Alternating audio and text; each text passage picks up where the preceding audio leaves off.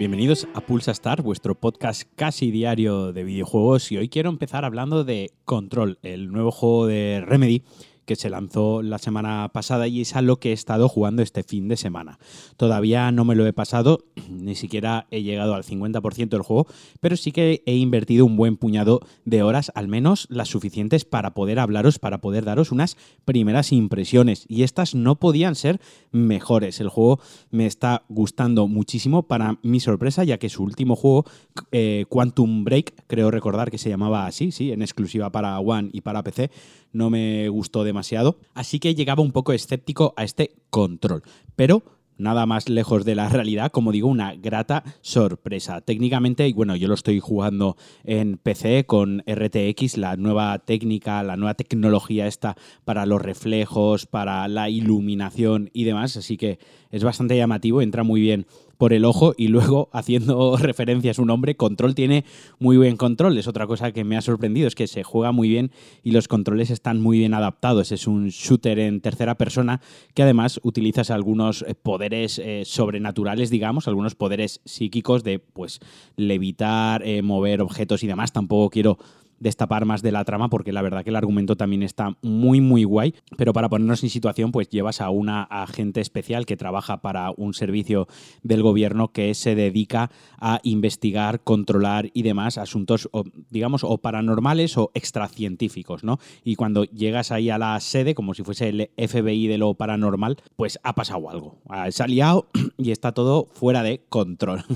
Qué chiste más malo y más fácil. Total que tienes que descubrir un poquito de qué va el asunto y qué es lo que está sucediendo. Así que el juego tiene, juega con ese rollo paranormal de otra dimensión, con voces que se te meten en la mente, de repente abres una habitación y todo parece otro mundo. No sé, a nivel ciencia ficción me parece que está muy muy chulo. Como digo, el control también es muy, muy bueno. El juego se basa en correr y disparar, está pensado para que los combates sean muy dinámicos. Si te quedas quieto, mueres, o sea, pero duras tres segundos. Está, el diseño del nivel está pensado pues para que vayas corriendo, agachándote, escondiendo detrás de alguna cobertura, dispares, te acerques a algún golpe cuerpo a cuerpo y utilizar los poderes. Había algo de controversia con el tema del doblaje en español, no lo sé, yo lo estoy jugando en inglés directamente, he pasado de historias y como os digo, lo estoy jugando en PC. Comento esto porque sé que en consola está habiendo problemas técnicos, ya ha dicho el estudio que va a sacar un parche para solucionar las caídas de frames, los tiempos de carga que son excesivamente largos, algo de popping en la carga de texturas y demás. Así que en consola tiene todavía algunos problemas de rendimiento y los van a solucionar. Empecé todo perfectamente, al menos en mi equipo que, como ya os he dicho alguna vez, pues es un equipo de gama media con una gráfica relativamente nueva, así que va bastante bien. Lo juego a 60 frames en ultra y con el RTX activado. Hola chicos, soy Alejandro y estoy editando el podcast y me he dado cuenta de que en ciertos momentos tengo la garganta un poco tomada. Esto eh, es a causa de que me he comido como media bolsa de torreznos justo antes de empezar a grabar. Así que de verdad os recomiendo, si alguna vez grabáis un podcast, no lo hagáis, no comáis torreznos y os pido disculpas. Os dejo que sigáis disfrutando de mi aterciopelada voz y seguís disfrutando de vuestro Pulsa Star de hoy. Os quiero. Cuando me lo pase os haré un especial, os hablaré de él porque, como os digo, me está gustando lo suficiente como no solo para acabarlo, perdón, sino también para querer hablar de él un poco más extensamente.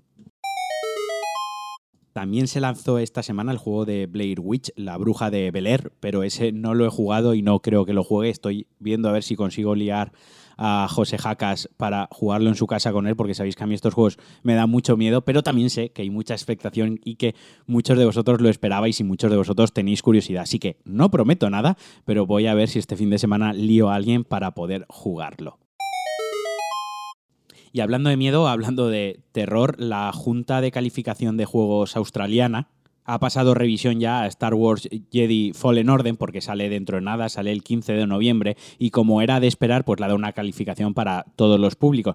Eso sí, ha nombrado que tendrá escenas de terror, que hay momentos de terror o de miedo. A mí me genera mucha curiosidad, primero porque Respawn no hace juegos de terror y segundo por la temática, porque Star Wars no sé cómo pueden jugar con el lore de Star Wars para crear algún momento de tensión o algún momento de miedo. También, bueno, Australia es un poco severo con las clasificaciones de los juegos, enseguida todo es violento y son bastante, digamos, alarmistas y a lo mejor la escena de miedo es una tontería. Pero bueno, me ha causado curiosidad y me venía muy bien al hilo de lo que se estaba comentando de la bruja de Blair.